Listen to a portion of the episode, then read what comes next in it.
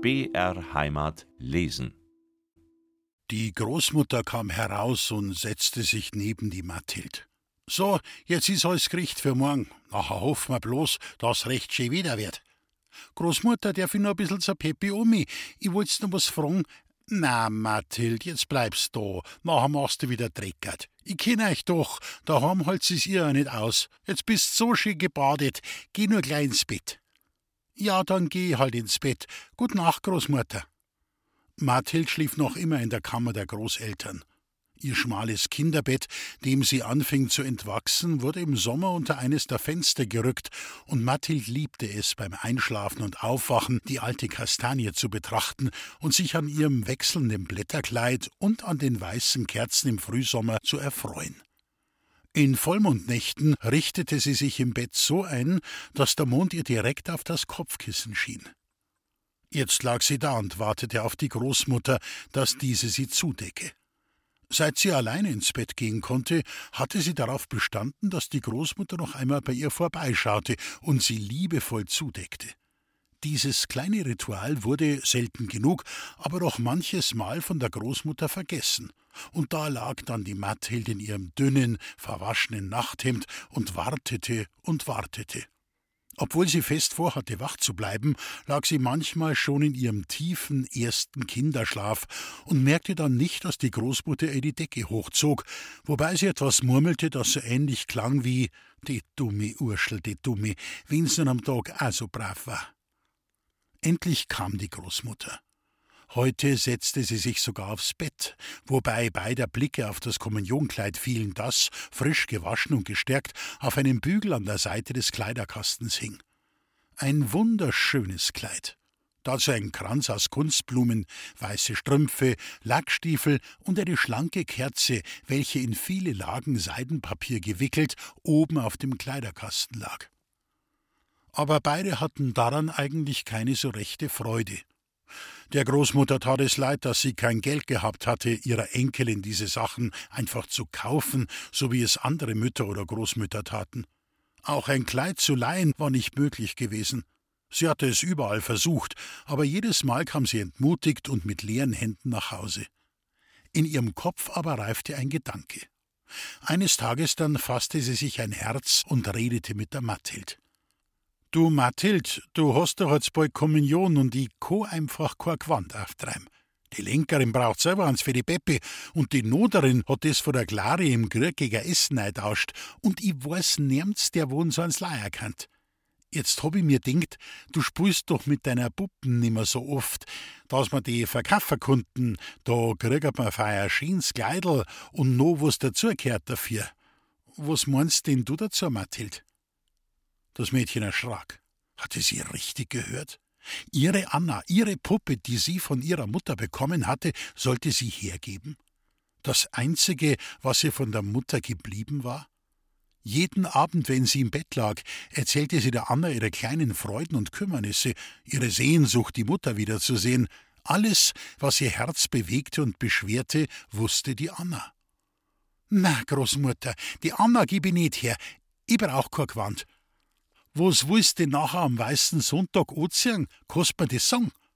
Das weiß ich auch nicht, aber die Anna darf's nicht verkaufen. Die Großmutter beschloss vorerst nicht weiter in das Kind zu dringen. Es waren noch ein paar Wochen zum Festtag, und vielleicht würde sich die Mathild doch noch anders besinnen, oder es geschah ein Wunder. Inzwischen konnte sie ja noch ein paar Mal die Rede draufbringen.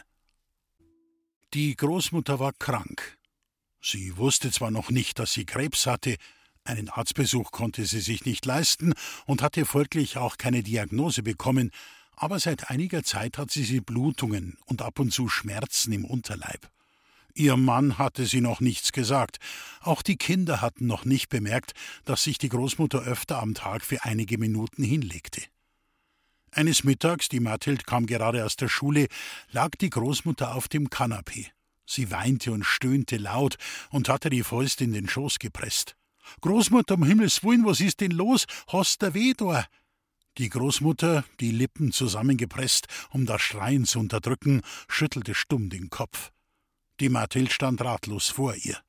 So hatte sie die Großmutter erst einmal gesehen, damals im Januar 1917, als die Nachricht kam, dass ihr jüngster Sohn kaum zwanzigjährig in den Ardennen gefallen war.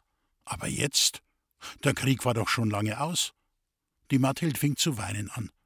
Die Großmutter tat ihr so leid, und sie konnte ihr nicht helfen. Lange stand sie so. Doch sie konnte ihr eine Freude machen.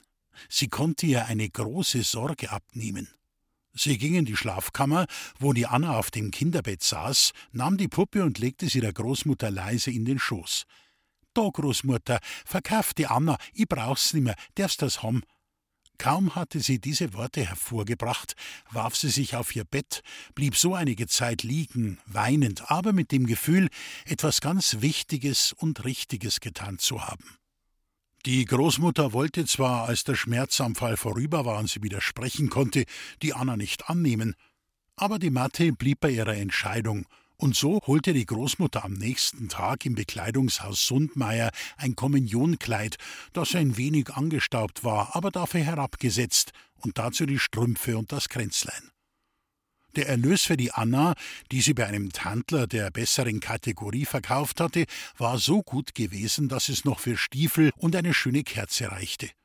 Die Mathild hatte die Sache mit höflichem Interesse angeschaut. Jubelnde Freude hatte sie nicht empfunden.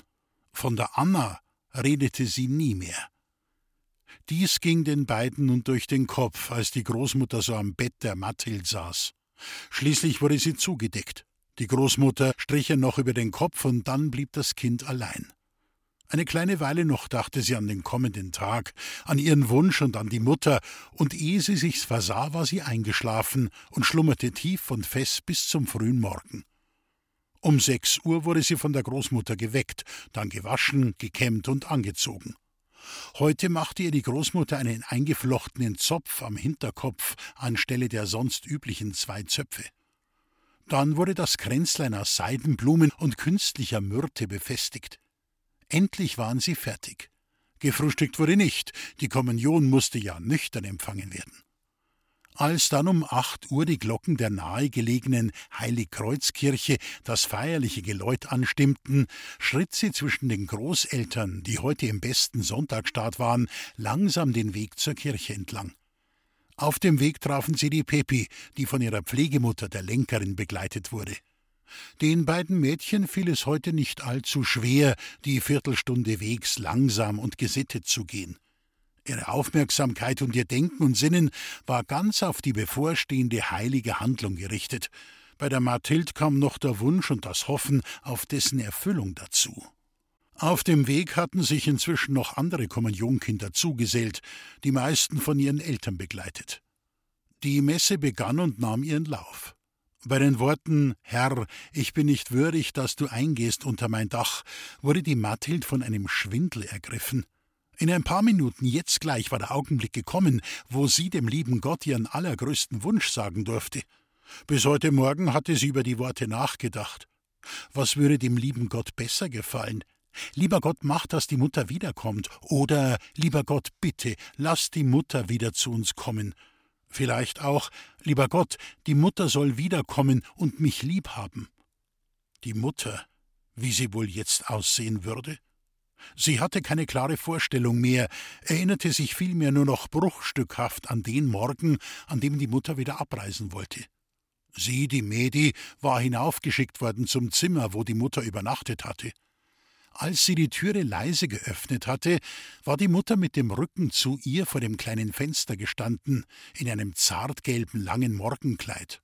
Die dunklen Haare fluteten ihr über den Rücken bis unter die Taille. In der Hand hielt sie eine silberne Haarbürste, mit der sie langsam über die Haare strich, und sie war anscheinend so in Gedanken versunken, dass sie gar nicht bemerkt hatte, dass ihr Kind ins Zimmer gekommen war.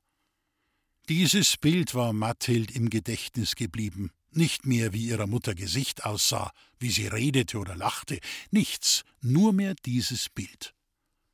Die Mathild war so in Gedanken versunken, dass sie gar nicht merkte, wie auf einen Wink der Lehrerin die Mädchen aufgestanden waren und zur Kommunionbank vorgingen.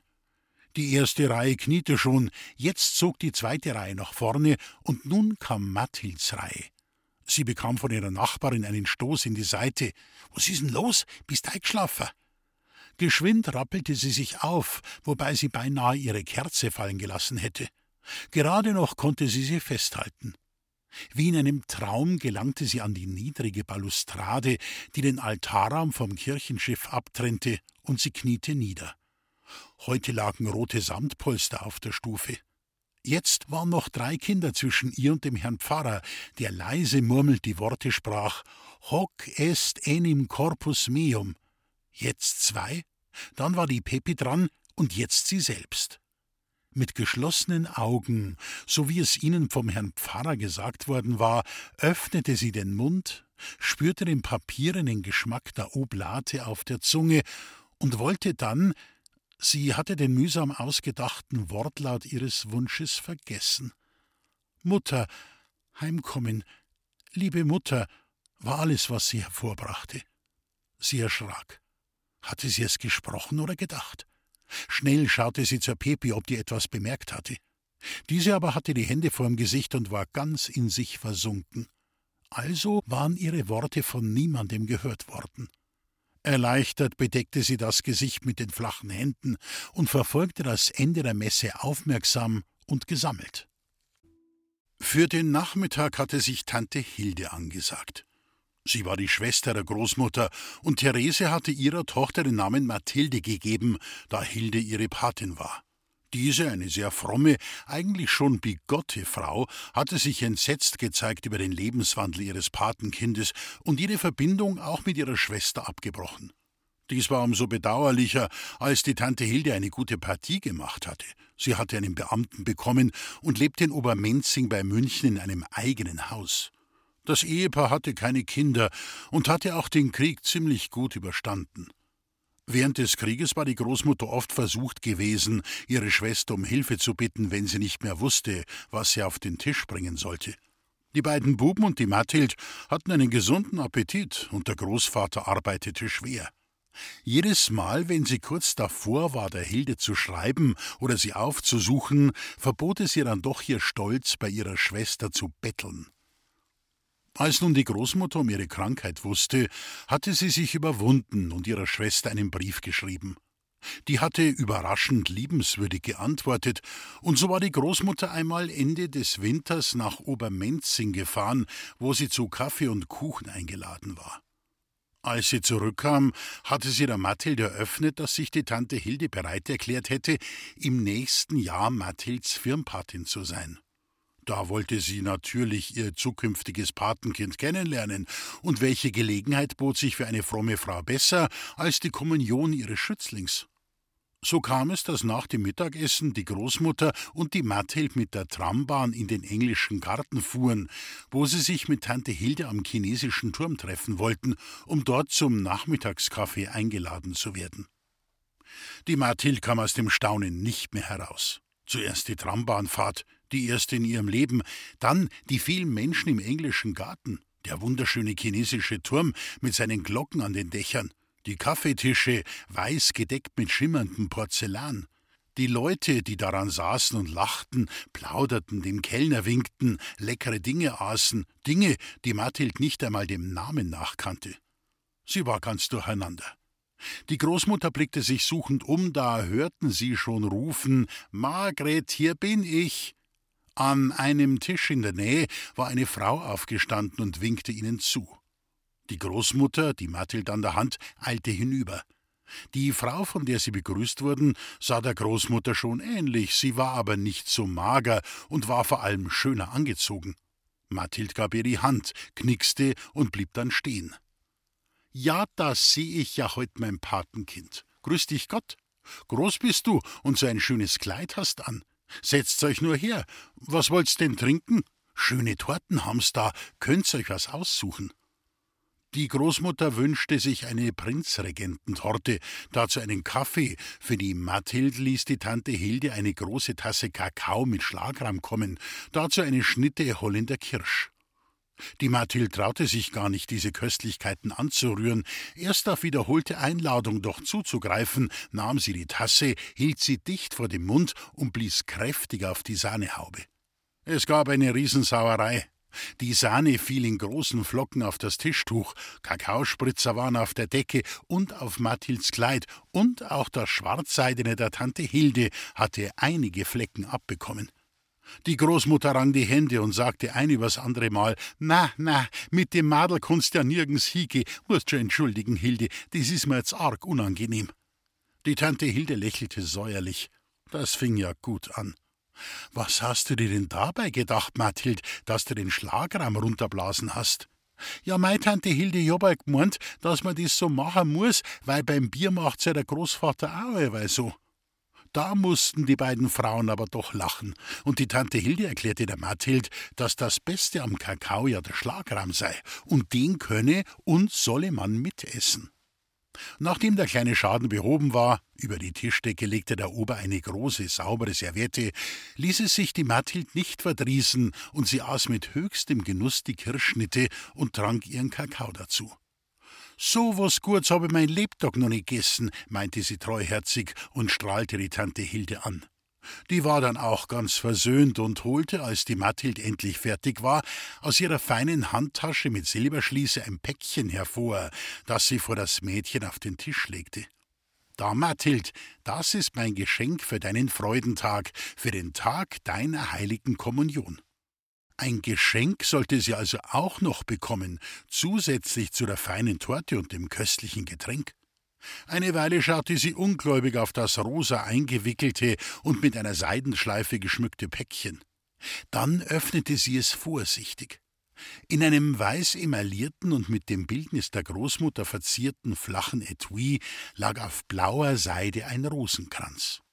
Ungläubig schüttelte sie den Kopf und starrte die kleine schimmernde Perlenschlange auf dem Grund des Schächtelchens an. Den Kommunionkindern war nämlich vom Herrn Pfarrer dieses heilige Gerät ans Herz gelegt worden. Wenn ihr von euren Eltern oder von einer Tante gefragt werdet, was ihr euch für die Kommunion wünscht, dann sagt ihnen, dass ihr euch einen Rosenkranz wünscht. Das ist etwas für das ganze Leben. Mathild hatte nicht gewusst, von wem sie sich einen Rosenkranz wünschen könne, und nun das. Der wunderschöne Rosenkranz mit zierlichen Kugeln aus weißem Perlmutt gehörte ihr. Ein bisschen unheimlich war ihr zumute. Sie war ja von niemandem gefragt worden, hatte den Wunsch auch nicht äußern können, und trotzdem hatte die Tante Hilde erraten, was sie gerne gehabt hätte. Wenn es nun mit dem anderen, heimlichen Wunsch ähnlich ginge? Die Stimme der Großmutter riss sie aus ihren Träumen. So ein schöner Rosenkranz, Mathild, gell? Hast du denn schon bedankt dafür? Dankeschön, Tante Hilde, der ist wirklich ganz schön, kam es leise. Ja, ist schon recht, Mathild, tust ihn halt fleißig beten. Wirst sehen, die Gottesmutter ist eine große Fürsprecherin beim Heiland und hat schon vielen geholfen. Da die beiden Schwestern noch gerne eine Unterhaltung unter vier Augen geführt hätten, wurde die Mathild gefragt, ob sie sich nicht ein bisschen umschauen wolle. Mathild hatte schon beim Herkommen in einiger Entfernung ein Karussell entdeckt und war nun begierig, es näher zu betrachten. Sie legte der Großmutter das Schächtelchen mit dem Rosenkranz auf den Schoß. Pass gut drauf auf, Großmutter. Dann hüpfte sie leichtfüßig davon. Die Blicke der beiden Frauen folgten ihr. Von der Teres hat sie eigentlich gar nichts, sagte Tante Hilde, ich mein äußerlich. Die Großmutter zuckte nur mit den Schultern, was so viel bedeuten sollte wie Das ist ja nicht schade. Habt ihr inzwischen schon was gehört von der Teres? Ma, wir haben nix gehört und ich glaub, dass mir überhaupt nix mehr von ihr hören. Vielleicht lebt's ja schon immer. Ich weiß nicht, ich hab so ein Gefühl. Margaret, sowas darfst du gar nicht denken. Wirst sehen, eines Tages steht's vor der Tür. So hat sie's doch bisher immer gemacht. Die Großmutter schüttelte nur bekümmert den Kopf. Sie hatte Tränen in den Augen. Ihrer Schwester wollte sie den schönen Tag nicht verderben, und so vermied sie es, sie anzuschauen, sondern beschäftigt sie sich mit dem Kästchen des Rosenkranzes auf ihrem Schoß, das sie auf und zuklappte. Ja, und du, Margret, wie geht's dir denn? Ausschauen tust ja nicht gerade blendend, du solltest halt doch einmal zum Doktor gehen. Die Großmutter lächelte bitter. Und wer soll das nachher zahlen? Kannst du mir das sagen? Eine Zeit lang wird schon noch gehen. Ich muss halt mit dem Arbeiten langsam da. Die traurige Unterhaltung der beiden wurde von der jubelnden Mathild unterbrochen, die ganz aufgeregt und glücklich von dem herrlichen Karussell erzählte und von der Musik, die aus einem hölzernen verzierten Kasten in der Mitte desselben kam. Sie wollte gleich wieder los, um dieses Wunder nochmal zu bestaunen, aber die Großmutter, die in ständiger Angst vor einem neuerlichen Schmerzanfall lebte, strebte nach Hause. Auch Tante Hilde wollte noch rechtzeitig daheim sein, um ihrem Mann das Abendessen richten zu können. Bevor man sich trennte, steckte sie der Großmutter noch einen Geldschein zu. Für die Trambahn. Einesteils tat der Hilde ihre Schwester leid, weil diese so gar kein gutbürgerliches Leben führen konnte, sondern nur Not, Entbehrungen und Sorgen kannte. Andererseits konnte sie sich noch gut erinnern, wie ihre Eltern gegen die Ehe mit dem Markelsdorfer gewesen waren. Anfangs war diese ja gut gegangen, aber dann der Brand, der finanzielle und soziale Abstieg, das Unglück mit der Tochter. Ihr fiel das Sprichwort wieder ein, das sie seinerzeit oft von ihrer Mutter gehört hatte. Wie man sich bettet, so liegt man. Für wie wahr das gelten konnte, hatte sie ja heute wieder gesehen und gehört. Während Hilde auf der Heimfahrt diesen selbstgerechten Gedanken nachhing, sann die Großmutter über das Leben ihrer Schwester nach. War die Hilde glücklich? Würde sie selbst mit ihr tauschen wollen? Was das Geld betraf, war diese natürlich fein heraus. Aber die Großmutter wusste auch, dass Hildes Mann ein fürchterlicher Geizhals war, ihr das Haushaltsgeld auf den Pfennig genau vorzählte und keine Kinder gewollt hatte, aus Verantwortungsgefühl, wie er sagte. Aber jeder, der ihn kannte, wusste schon, dass er viel zu bequem und geizig dazu war. Zu Hause angekommen, lief die Mathilde gleich zum Großvater, um ihm alles genau zu erzählen. Nachher ging es zur Lenkerpepi, die inzwischen auch wieder von ihrem kleinen Ausflug nach Grünwald heimgekehrt war. Die Kinder mussten ja abends noch in die Maiandacht, für die Mathilde natürlich ein Anlass zur Freude, weil sie ihren Freundinnen den schönen Rosenkranz zeigen konnte. Die meisten Kinder hatten ebenfalls einen solchen bekommen, aber der von der Mathild war einer der schönsten. In der darauf folgenden Schulwoche, das gute Wetter hatte sich noch gehalten und es war fast sommerlich warm, durfte die Klasse der Kommunionkinder mit ihrer Lehrerin, sie hieß Fräulein Baumeister, einen Ausflug machen. Die wohlhabenden Eltern einer Klassenkameradin, die in Deisenhofen einen großen Obstgarten mit einem Gartenhaus darauf besaßen, hatten die Kinder eingeladen. Wochen vorher hatten die Mädchen mit der Lehrerin einen Reigentanz einstudiert – was kurz vor der Kommunion, als die Aufstellung und die Bankordnung für die Kirche geübt worden war, zu kleinen Differenzen zwischen dem Herrn Pfarrer und dem Fräulein Baumeister geführt hatte. Der Herr Pfarrer, der zwar nicht wollte, dass seine kleine Schar wie eine verirrte Schafherde zum Tisch des Herrn stolperte, aber seine Religionsstunden nicht zum Üben in der Kirche hergeben wollte, meinte, dass man doch die Turnstunden, in denen der Reigen geübt wurde, das eine oder andere Mal opfern könne. Da kam er aber schlecht bei Fräulein Baumeister an. Diese, eine junge, selbstbewusste Lehrerin, die von allen Mädchen schwärmerisch verehrt wurde, bestand auf ihrem Turnunterricht. Einmal, als der Herr Pfarrer gar nicht einsehen wollte, dass auch der Reigentanz seine Berechtigung hatte, antwortete sie Hochwürden kennen doch sicher den Ausspruch Mensana in corpore sano, ein Argument, dem er sich schwerlich entziehen konnte. Dass Fräulein Baumeister mit diesem Zitat, das sie ihren Mädchen dann übersetzte und erklärte, dass sei Latein noch höher in der Bewunderung der Kinder stieg, sei nur nebenbei bemerkt. Nun, nach dem Weißen Sonntag, waren die kleinen Unstimmigkeiten bereinigt.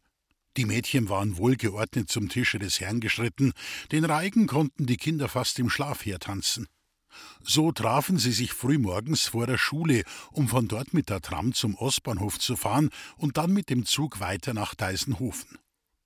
Den Großeltern und auch einigen Eltern war es schwer gefallen, den kleinen Betrag für die Bahnfahrt aufzubringen, aber alle hatten es irgendwie geschafft.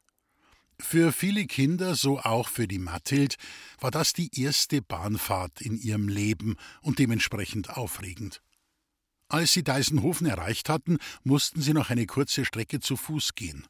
Der Weg führte durch einen kleinen Wald, wo die Buchen in ihrem hellgrünen Blätterkleid prangten und die Fichten zarte Triebe angesetzt hatten, von denen Mathild wusste, dass man sie essen konnte.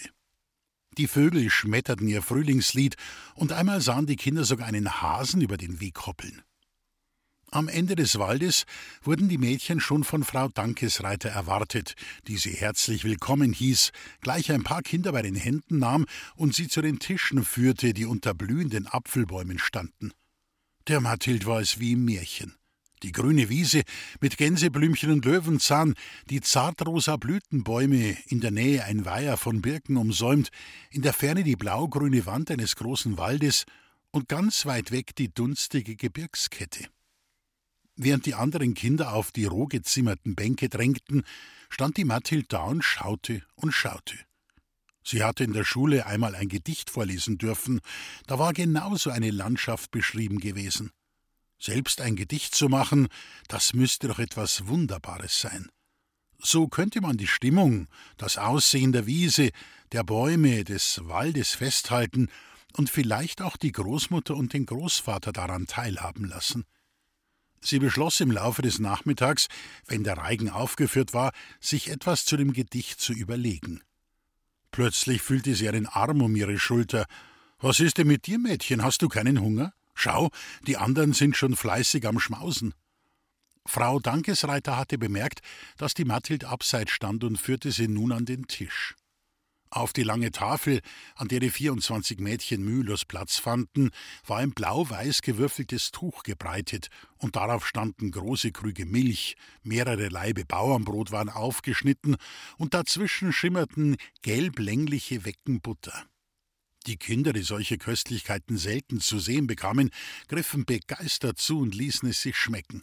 Auch die Mathild bekam nun in einem großen weißen Becher die schäumende, frische Milch geschenkt, eine Schnitte Brot, dick mit Butter bestrichen, legte Frau Dankesreiter daneben.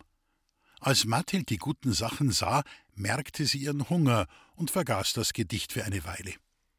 Nachdem sie alle gesättigt waren, stellten sich die Mädchen zum Reigen auf. Die Kinder waren gebeten worden, sich an diesem Tag so sorgfältig und sauber wie möglich zu kleiden. Eine, die Metzger Anna, die zur Schule meist eine kleine Schleife im Haar trug, hatte sich heute mit einer Riesenschleife aus hellrosa Atlas geschmückt, die ihr schon von einigen Herbergskindern Spott eingetragen hatte. Die meisten, so auch Mathild und Pepi, hatten lediglich eine saubere Schürze über dem gewohnten Kleid. Die Schürzen der beiden Freundinnen waren ein Werk der Frau Noder, von der Großmutter und Pepis Ziehmutter in Auftrag gegeben. Die Mädchen hatten sie als Geschenk zur Kommunion bekommen. Es waren hübsche Schürzen aus hellem Baumwollstoff, wie ein Trägerrock geschnitten und an den Schultern und am Saum mit Volant aus dem gleichen Stoff verziert. Mathild und Pepi trugen sie heute zum ersten Mal. Frühlingszeit, schönste Zeit, fing der Reigen an. Die jungen Stimmen klangen ein wenig dünn, manchmal auch nicht ganz rein, aber keine blieb stecken, keine stolperte, keine tanzte gegen die Richtung. Alles lief glatt. Sogar das Furtner Maradl, die kleine Bucklige, die kaum den Kopf drehen konnte, ein Bein nachzog und oft in der Schule fehlte, machte ihre Sache brav. Es sollte ihr letzter glücklicher Tag sein. Kurze Zeit später wurde sie bettlägerig und starb, aufrichtig betrauert von der Klasse und der Lehrerin, die das Maradl alle geliebt hatten. Die Sonne stieg höher und es wurde heiß. Die Mädchen lagerten sich im Gras, einige spielten Fangermandel, andere Verstecksterl. Pepi hatte eine Schnur mitgebracht und spielte mit der Mathild Abheben. Als ihnen das zu langweilig wurde, beschlossen sie gemeinsam das Aborthäuschen aufzusuchen, das am Ende des Grundstückes hinter Haselbüschen versteckt gelegen war. Die Metzger Anna stand davor und zögerte hineinzugehen. Habt's das gesehen? Das ist ja ein Blumsklo. Die stinkt aber sauber. Ich glaub, da geh ich lieber unter am Baum. Die Mathild und die Pepi schauten sich an. Ja, was war denn an dem Abort falsch? Zu Hause hatten Sie doch auch so einen. Sie waren das gewohnt. Was habt's denn ihr dann für einen Abort daheim? fragten sie die Anna, die halb von einem Stamm verdeckt auf der Wiese hockte. Wir haben einen Abort mit Wasserspülung. Was denn sonst? Das haben alle in unserem Haus. Mit Wasserspülung, so. Ja, wie geht denn nachher das? Die Anna, die ihr kleines Geschäft erledigt hatte, erklärte es ihnen. Die beiden Freundinnen wurden neugierig. Du, das zeigst uns einmal, sonst glauben wir dir das nicht, gell? Die Anna aber schüttelte nur den Kopf über die Zumutung, einen Abort vorführen zu müssen und meinte, ich glaub, das ist meiner Mama nicht recht. Dann hüpfte sie davon. Was dachten sich die beiden eigentlich? Pepi und Mathild setzten sich nun nacheinander und ohne Scheu auf das ausgesägte Loch, bedienten sich mit dem kleingeschnittenen Zeitungspapier und verschlossen dann den Abort mit dem Holzdeckel. Die Türe aber ließen sie offen und hielten gegenseitig Wache, weil es dann nicht so stank, und außerdem hatte Pepi Angst, sich einzusperren, wie es ihr zu Hause schon einmal passiert war. Als sie zu den anderen zurückkamen, gab es Gugelhupf und Kakao. Dann schlug Frau Dankesreiter vor, Spiele zu machen. Schau nicht um, der Fuchs geht um, Räuber und Gendarm, Schubkarren fahren und einige andere. Der Nachmittag verflog im Nu mit Lärmen, Lachen und Herumtoben. Es wurde Zeit, ans Heimfahren zu denken. Frau Baumeister stellte ihre Schützlinge paarweise auf und begann zu zählen. Zwanzig, einundzwanzig, zweiundzwanzig, dreiundzwanzig. Sie hatte sich sicher verzählt. Nein, dann würde die Salasoffi nicht allein dastehen. Wer fehlte denn? Wem ging die Freundin oder die Nachbarin ab? Fräulein Baumeister wurde es abwechselnd heiß und kalt. Ein Kind fehlte. Schließlich stellte sich heraus, dass die Clear Josefa nicht mehr da war. Aber wo war sie denn? Wer hatte sie zuletzt gesehen? Niemand wusste es. Niemand hatte sie vermisst, keinem ging sie ab. Aber das Grundstück war doch nicht so groß, dass man sich verlaufen konnte. Man rief nach ihr. Vielleicht war sie in den Fischweiher gefallen. Die Lehrerin lief quer über die Wiese zur Birkengruppe hinüber. Die Kinder, die die Verzweiflung ihrer Lehrerin spürten, bekamen Angst, einige weinten. Frau Dankesreiter schaute zu allem Überfluss im Gartenhäuschen nach. Hatte sich die Josefa dort versteckt? Auch nicht. Frau Baumeister war den Tränen nahe. Der Zug nach Hause musste noch erreicht werden. Es war die letzte Verbindung nach München an diesem Tag. Fräulein, darf ich noch auf den Abort? Mathilde, die einige Tassen Kakao getrunken hatte, musste noch mal dringend. Na, bleib da, sonst fehlt noch eine. Oder doch, geh schnell und meld dich dann wieder bei mir. Wie ein Wiesel flitzte Mathilde über die Wiese auf das Aborthäuschen zu. Von dort kam Lärm, ein dumpfes Bumpern und Rufen. Sie blieb stehen. Ihr Gehör war nicht das Beste, aber das Schreien, Weinen und Klopfen war ganz deutlich zu hören. Aus Leibeskräften brüllte sie: Fräulein, Fräulein, die Clear Josefa ist im Abort, die kommt nimmer raus. Dann rannte sie zur Gruppe zurück. Fräulein Baumeister war bereits in Richtung Häuschen losgelaufen. Im Laufen schon rief sie der Josefa Trostworte zu. Sie stürzte auf die Türe zu, zog daran, und die Josefa kullerte ihr vor die Füße. Der Anblick des Kindes war erbarmungswürdig. Die Knöchel der Hände waren aufgeschürft, das Gesicht geschwollen und verschmiert vom Weinen, die Augen rot, die Nase hatte eine Rotzglocke bis zum Mund hinunter, die Haare waren verrauft, sie war kaum wiederzuerkennen. Immer noch laut heulend stand sie auf. Die Lehrerin nahm sie in den Arm. Sie war so erleichtert und froh, dass sie ganz zu fragen vergaß, wie das passieren konnte. Inzwischen waren einige der Mädchen herangekommen und standen stumm da. Die arme Josefa war den halben Nachmittag in diesem stinkigen Abort eingeschlossen gewesen, während sie sich vergnügt hatten. Sie waren richtig betreten, aber andererseits auch froh, dass ihnen das nicht passiert war. Ein paar grinsten. Das war aber auch dumm von der Clear Josefa, stundenlang im Abort zu sitzen. Fräulein Baumeister entdeckte rasch, wie dieses Missgeschick passieren konnte. Die Josefa hatte, nachdem sie den Haken zum Verschließen der Türe ausgehängt hatte, nach innen gezogen. Die Türe war aber nach außen zu öffnen.